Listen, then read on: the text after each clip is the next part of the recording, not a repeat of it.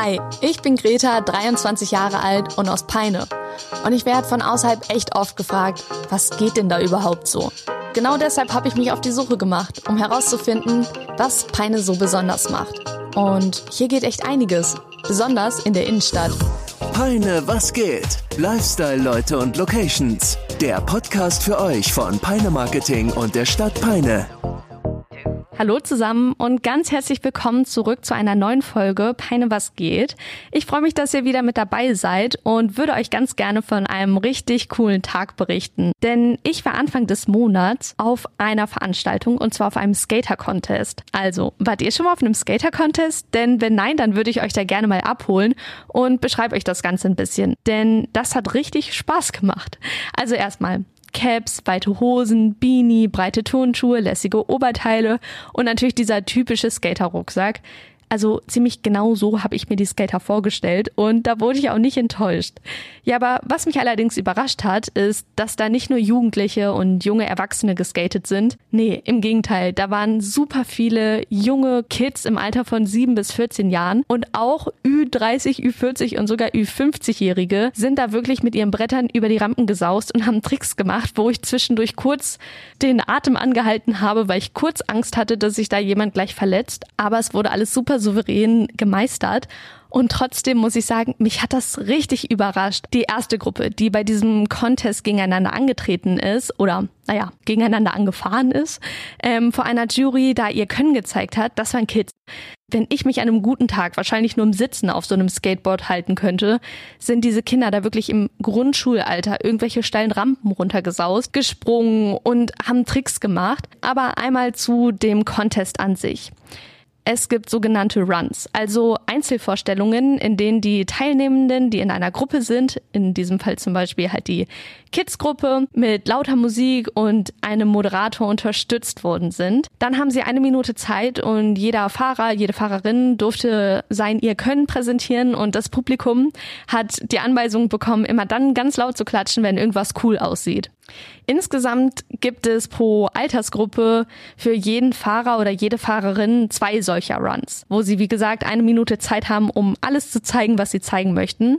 Und im Anschluss daran bewertet dann die Jury je nach Schwierigkeitsgrad die präsentierten Tricks und auch die Ausführung und die Häufigkeit der Tricks. Ich fand das sowieso schon total krass und war ziemlich begeistert von der Menge an Zuschauern. Denn um den Skateplatz herum hat sich eine ziemlich große Traube an Menschen gebildet und hatten irgendwie eine richtig gute Zeit miteinander. Dafür hat aber auch der Peiner Skateverein gesorgt, denn es wurde coole Musik gespielt, es gab Essen vom Grill, Getränke und sogar Waffeln. Ich wollte natürlich für euch ein paar Dinge erfragen, sowohl bei den Veranstaltenden als eben auch beim Publikum oder auch bei den Contest-Teilnehmern direkt. Aber da war an dem Tag wirklich nichts zu machen. Also es war so laut laut und alle waren am Klatschen. Deshalb habe ich mich mal abseits vom Trubel mit dem Peiner Skateverein unterhalten. Bevor wir dazu kommen, kommen hier wie immer ein paar Infos für euch Heute natürlich über das Thema Skaten. Ja, die Geschichte des Skateboardfahrens reicht in die 50er Jahre zurück. Den Ursprung fand die Sportart nämlich in Kalifornien. Und das aus einer ziemlich lustigen Geschichte eigentlich heraus. Die Surfer wollten nämlich auch bei ungünstigem Wellengang sich gerne bewegen. Also kamen sie auf die Idee, einfach Rollen unter kleine Surfbretter zu schrauben.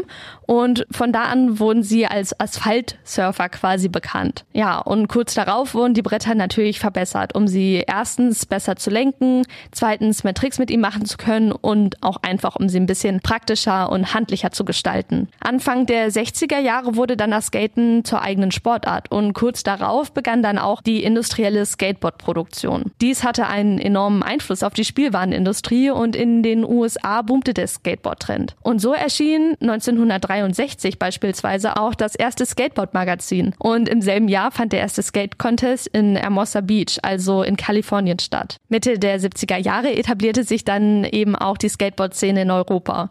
Und heute gibt es natürlich neben den klassischen Skateboards auch viele weitere kleine unterschiedliche Skateboard-Arten wie die Pennyboards oder Longboards, Waveboards, Wakeboards und noch viele, viele mehr. Ich persönlich hatte ja früher auch mal ein Skateboard und ein Waveboard, denn das sind während meiner Schulzeit irgendwie so richtige Trendsetter-Dinger gewesen und jeder hatte sowas. Aber eine Rampe wäre ich damals wirklich niemals heruntergefahren. Das hätte ich mich wahrscheinlich gar nicht getraut. Vor allen Dingen, weil ich ja nie irgendwie einen Lehrer oder sowas hatte, der mich dabei unterstützt hat. Tatsächlich gibt es aber in der Peiner Innenstadt einen Peiner Skateboardverein. Ein Verein zur Förderung der Skateboardkultur und sportorientierter Jugendarbeit in Peine. Und genau da habe ich mich mal umgehört und habe mich mit Ingmar Koch verabredet. Er selbst ist nicht nur begeistertes Mitglied des Vereins, sondern übernimmt die Rolle des Schriftführers im Vorstand. Der aktuell erste Vorstand ist Christian Raulf. Er hat nicht nur den Skateboard-Contest moderiert und ist mitgefahren, nee, er ist auch Gründungsmitglied, also wirklich das Urgestein vom Peiner Skateboard-Verein. Der zweite Vorstand ist Manuel Zielbeil.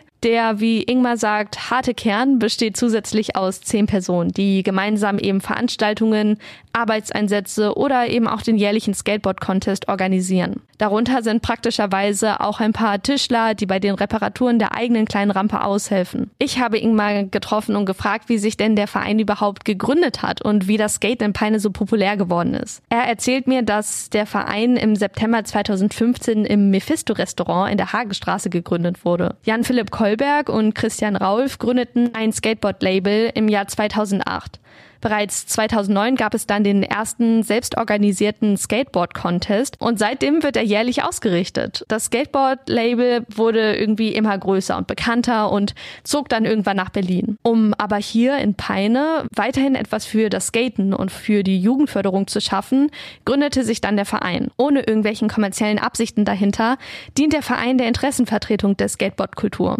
Denn ohne den Skateboard-Verein ist es deutlich schwieriger, Anliegen, Wünsche, das Plan von Skateparks und so weiter zu organisieren. Außerdem erzählt er mir von den Anfangszeiten der Skater. Besonders in der Peiner Innenstadt wurde, bevor es den Park gab, wirklich viel geskatet. Ja, es gab ja auch noch keine Rampen. Das heißt, es wurden sich irgendwelche Hindernisse gesucht. Besonders gut eigneten sich dafür die Treppen an der Töpfersmühle. Äh, die Töpfersmühle war damals, also damals in, in ja, Ende der 80er, Anfang der 90er, einer der Spots in Peine. Da konnte man die Treppen fahren und äh, war einfach unser Treffpunkt da. Oder zum Beispiel die äh, Autobahnbrücke in Richtung Fürum-Telchte. Da sind wir viel gefahren früher. Mittlerweile zählt der Skateboardverein ca. 60 aktive Mitglieder, Tendenz steigend. Von alt bis jung, groß, klein. Ingmar versichert mir, dass im Skateboardverein jeder ganz herzlich aufgenommen wird. Die jüngsten Mitglieder sind circa 14 Jahre alt und die ältesten schon über 50. Zusätzlich können sich Kinder und Jugendliche durch die Jugendförderung im Rahmen des Schülerferienprogramms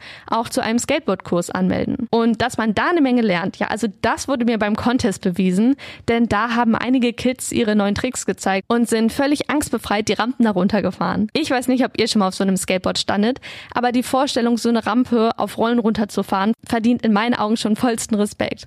Und wenn man dann auch noch in der Luft irgendwelche Tricks macht, also ich konnte da nur staunen. Nach dem Skateboard Contest hat sich der Verein über neue Mitglieder gefreut. Das überrascht mich ehrlich gesagt überhaupt nicht, denn mich hat's ja auch, ja, wie sagt man, in den Fingern gejuckt, mich mal auf ein Board zu stellen. Wer mitmachen möchte, kann das einfach mal ausprobieren. Und für alle Interessierten empfiehlt Ingmar Folgendes. Anschreiben, melden und dann einfach äh, ja, mal vorbeikommen. Wir haben auch immer ein paar Boards zum Leiden dabei. Es ist auch nicht immer einfach, wenn man sich ein Board kauft, dann äh, ja, passt das oft nicht von der Breite oder von der, die Lenkung ist zu hart oder zu weich und ja, viele hören dann auf, weil sie frustriert sind alleine und ja, gemeinsam macht es dann mehr Spaß. Ne? Also, egal welches Alter, Geschlecht, Nationalität, Glaube oder auf welchem Level ihr so fahren könnt. Wer sich mal aufs Board trauen möchte, kann sich auch von den Mitgliedern mal ein Board leihen und sich beraten lassen. Die Kosten für Vereinsmitglieder sind übrigens recht überschaubar. Im Aufnahmejahr zahlt ihr einmalig 20 Euro und danach betragen die Vereinsgebühren 15 Euro pro Jahr. Für alle, die Lust haben, sich mal auf einem Board auszuprobieren, Peine hat eine 1000 Quadratmeter große Anlage, also die, auf der auch der Skateboard Contest stattgefunden hat. Wie ich jetzt gelernt habe, gibt es da eine Funbox, eine Spine Ramp, eine Quarterpipe und eine Flipwave. Was aber mindestens so cool ist, es gibt auch eine Ausweichmöglichkeit und das bereits seit 2005. In der Jugendfreizeiteinrichtung Nummer 10 gibt es eine Indoor-Rampe, die 10 Meter lang, 5 Meter breit und anderthalb Meter hoch ist und auf der ebenfalls geskatet werden kann und darf. Wie Ingmar mir erzählt hat, gilt das übrigens nicht nur für die Jugend. In diesem Jugendfreizeitzentrum dürfen die Skater gratis die Rampe befahren und nutzen. Das finde ich ziemlich cool, denn wenn ich in den Vorbereitungen dieser Folge eine Sache wirklich gemerkt habe, das Wetter ist für die Skater echt ziemlich entscheidend. Bei Regen und Wind kann es nämlich ziemlich schnell gefährlich werden. Daher weicht hier vielleicht lieber wirklich auf die Indoor-Alternative aus. Also, es ist ganz egal, ob ihr schon mal geskatet seid oder nicht. Wer Lust hat, soll doch einfach mal vorbeischauen, lernt den Skateboardverein kennen und lernt auch im Skateboardverein neue Leute kennen. Denn bereits beim Zusehen habe ich gemerkt, dass die Skater auf jeden Fall hintereinander stehen und zueinander halten und sich gegenseitig unterstützen. Sie freuen sich ehrlich miteinander, wenn dem einmal ein Trick gelingt und feiern einander in einer netten Atmosphäre. Falls ihr jetzt noch Fragen, Wünsche oder Anregungen habt, könnt ihr euch wie immer gerne unter Peine Marketing melden. Und wer Interesse hat, sich mal bei dem Peiner Skateboardverein zu melden, der kann das entweder über die Mail peiner-skateboardverein.web.de tun oder über Instagram. Dort sind sie unter dem Benutzernamen peiner-skateboardverein zu finden. Ich sage jetzt erst einmal Danke fürs Zuhören. Ich hoffe, ihr hattet Spaß bei dieser Folge und ich freue mich aufs nächste Mal. Bis dann. Peine, was geht? Lifestyle, Leute und Locations. Euer Podcast aus der Peiner Innenstadt.